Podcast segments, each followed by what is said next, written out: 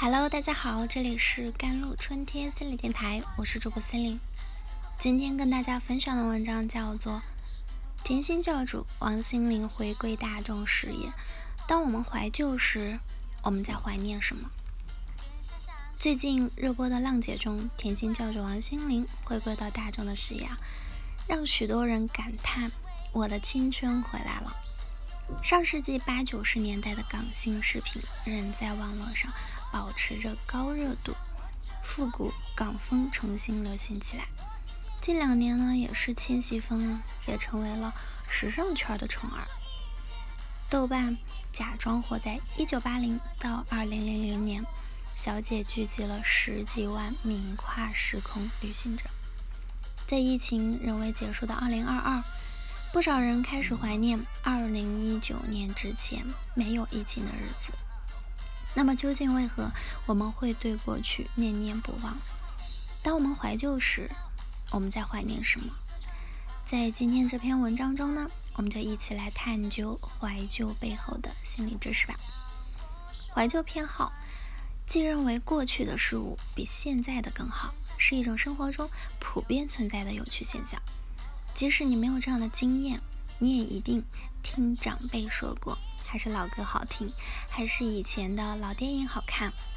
我们那时候不像现在不拉不拉的，你可能难以理解为什么长辈们会给那些现在看来已经过时的事物上加上了厚厚的滤镜。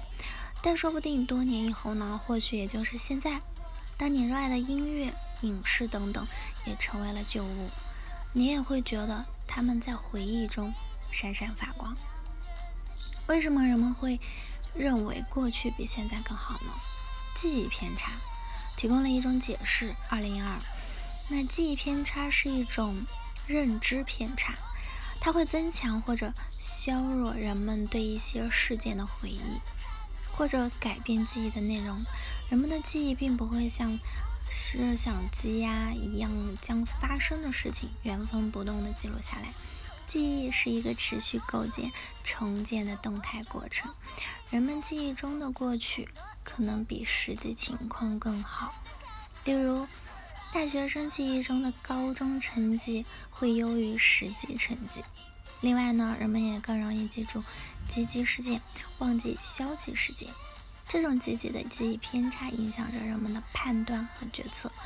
比如，在对比当下流行的和二三十年前的老歌时，长辈们的回忆起的很多可能就是怀旧的金曲，并且以金曲为标准来判断现在的流行歌曲。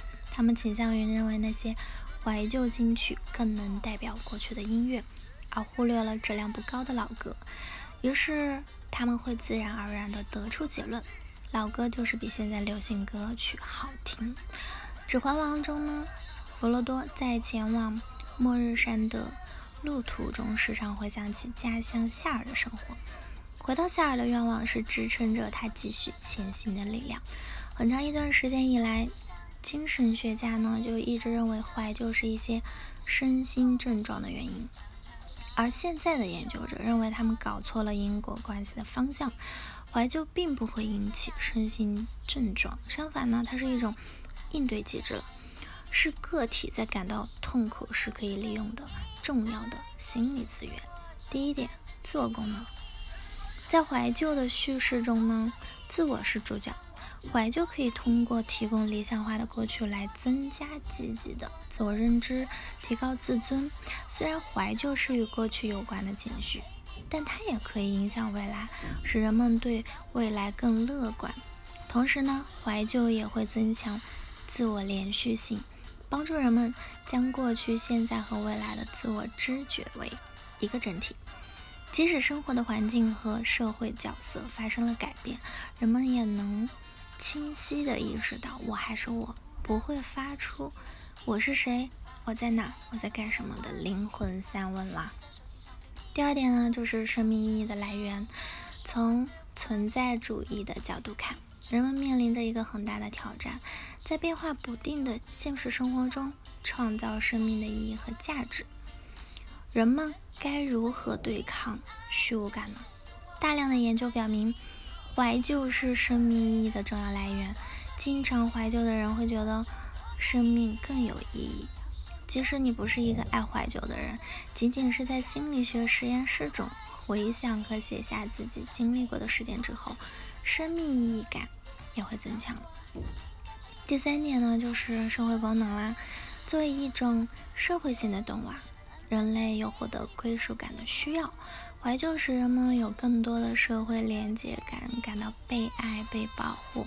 特别是当回忆起和家人、朋友度过的美好时光时，即使他们并不在我们身边，我们的孤独感也会减少很多的。第四就是神经生理的接触啦。怀旧情绪会将大脑中的记忆功能与奖赏系统结合。一项 MRI 研究表明，当人们在怀旧时，那与记忆和赏奖赏有关的呢脑区同时就会被激活了，并且记忆呢奖励更激活，与怀旧倾向成正相关，表明记忆和奖赏系统共同参与了。怀旧的主观体验的产生，奖赏系统的激活也可以解释为什么怀旧会让人感觉很好。尽管怀旧有以上诸多积极的意义，我们所怀念的过去是终究回不去的。但或许正是因为时光无法倒流，过去才显得尤为珍贵吧。好了，以上就是今天的节目内容了。咨询请加我的手机微信号幺三八二二七幺八九九五，我是森林，我们下期节目再见。